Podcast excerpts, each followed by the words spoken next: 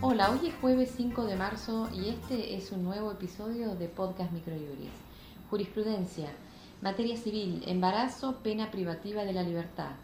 La Corte reconoce el derecho de las mujeres privadas de su libertad, embarazadas o con hijos menores de 4 años, de percibir los beneficios de la Ley 24.714 de asignaciones familiares que le fue denegado por la el Servicio Penitenciario Federal y el Ente de Cooperación Técnica y Financiera del Servicio Penitenciario Federal, las partes del fallo internas de la unidad número 31 SPF y otros sobre habeas corpus. Materia laboral, sentencia arbitraria ART.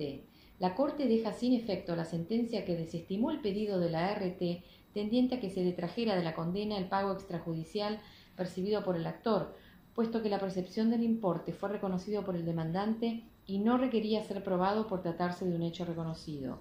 Partes López Marcelo Javier contra provincia ART sobre accidente ley especial de fecha 18 de febrero. Salud, obras sociales, multa, medidas cautelares. La Cámara Nacional de Apelaciones en lo Civil Sala 1 impuso una sanción de 150 mil a una obra social debido a la demora en el cumplimiento de una medida cautelar que fue notificada en julio y se cumplimentó en septiembre. Partes GSM contra OCCAC sobre amparo del 20 de diciembre del 2019.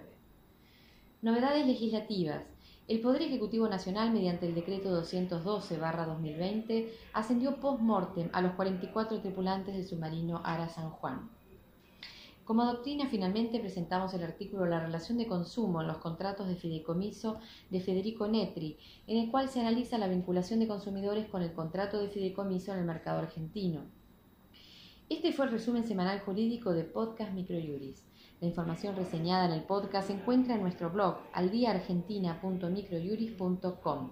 Para saber más sobre nuestros servicios se pueden comunicar de 9 a 18 horas a través de nuestro número de WhatsApp 15 22 60 2006 o escribirnos a socio.ar.microjuris.com y consultarnos sobre promociones y planes de suscripción.